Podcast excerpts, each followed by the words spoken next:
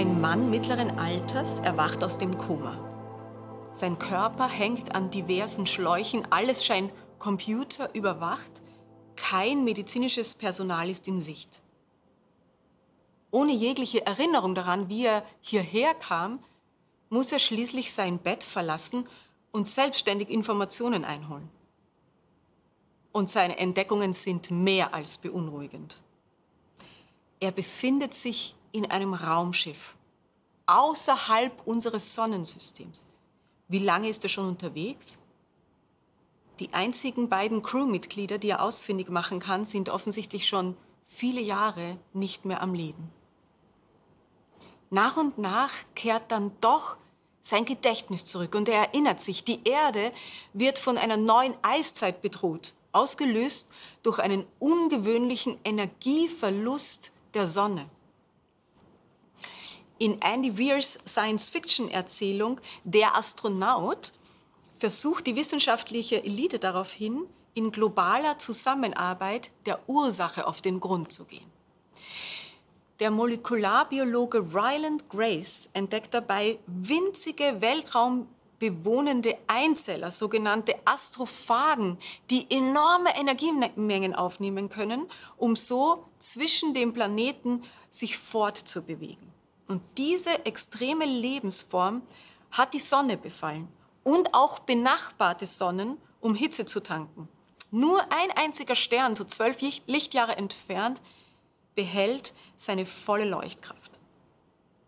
Um herauszufinden, welche Bedingungen dort vor den Astrophagen schützen, wurde ein dreiköpfiges Team auf diese hochriskante interstellare Reise gesandt die Ryland Grace als einziger überlebt hat. Seine Erkenntnisse soll er, das weiß er mittlerweile, mittels Sonde zur Erde zurückschicken. Für seine eigene Rückkehr wird nicht genug Treibstoff vorhanden sein. Vollkommen verlassen treibt er durchs All, als sich ein riesiges, unbekanntes Flugobjekt nähert.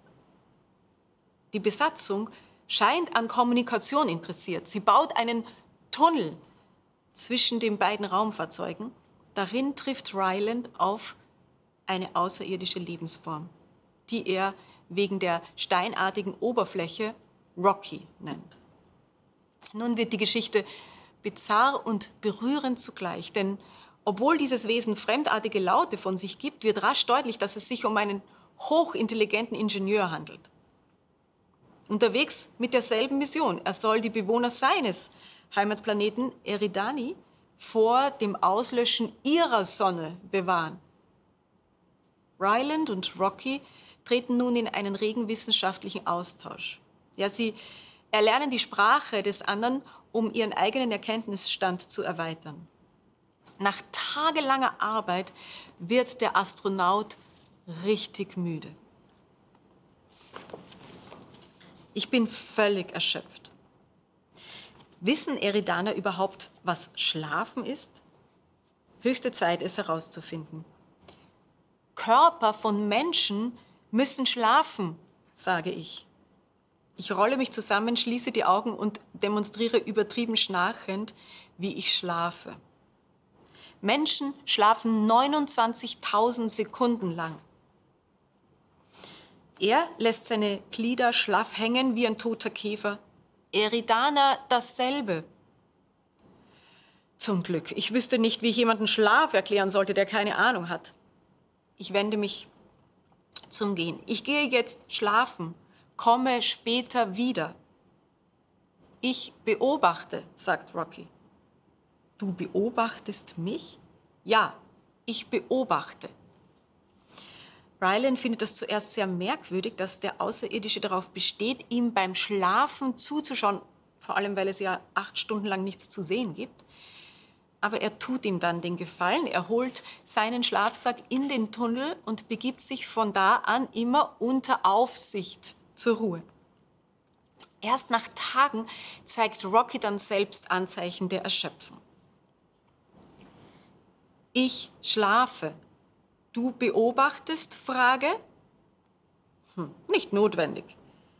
Du musst beobachten. Du willst, dass ich dir beim Schlafen zuschaue? Ja, will, will, will. Warum? Schlafe besser, wenn du beobachtest. Eridaner machen das. Immer. Ja, kann nicht ein Kollege dich beobachten? Nein. Warum nicht? Da erfährt Ryland die furchtbare Wahrheit. Es ist kein anderer da. Die ursprüngliche Besatzung von 23 Eridanern fiel nach und nach der kosmischen Strahlung zum Opfer.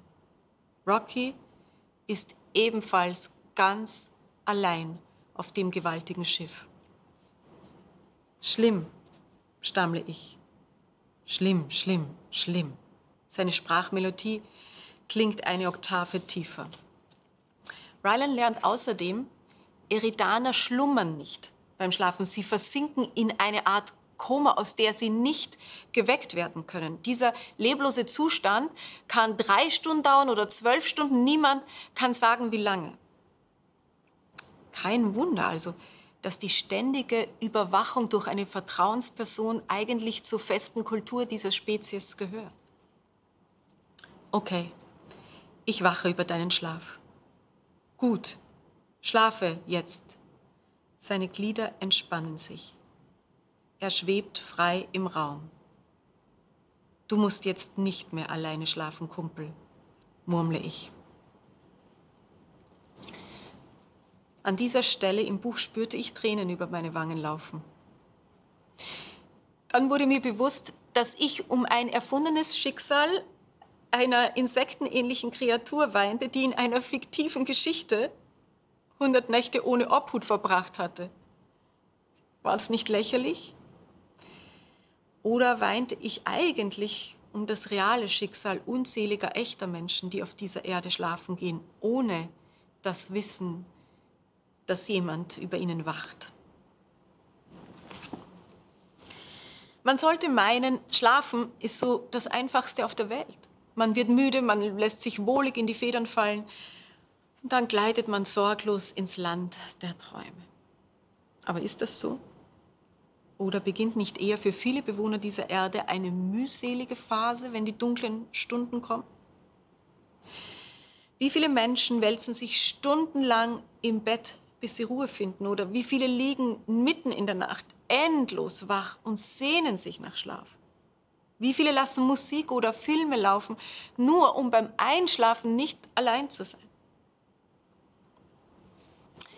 Ich bin schon lange kein kleines Mädchen mehr aber abends zu wissen, dass jemand an meinem Bett ist, jemand, der mit liebevollen Augen über mir wacht, auch wenn ich unnötig wach liege, diese Gewissheit zu haben, wie es in Psalm 121 heißt, der, der dich behütet, schlummert nicht.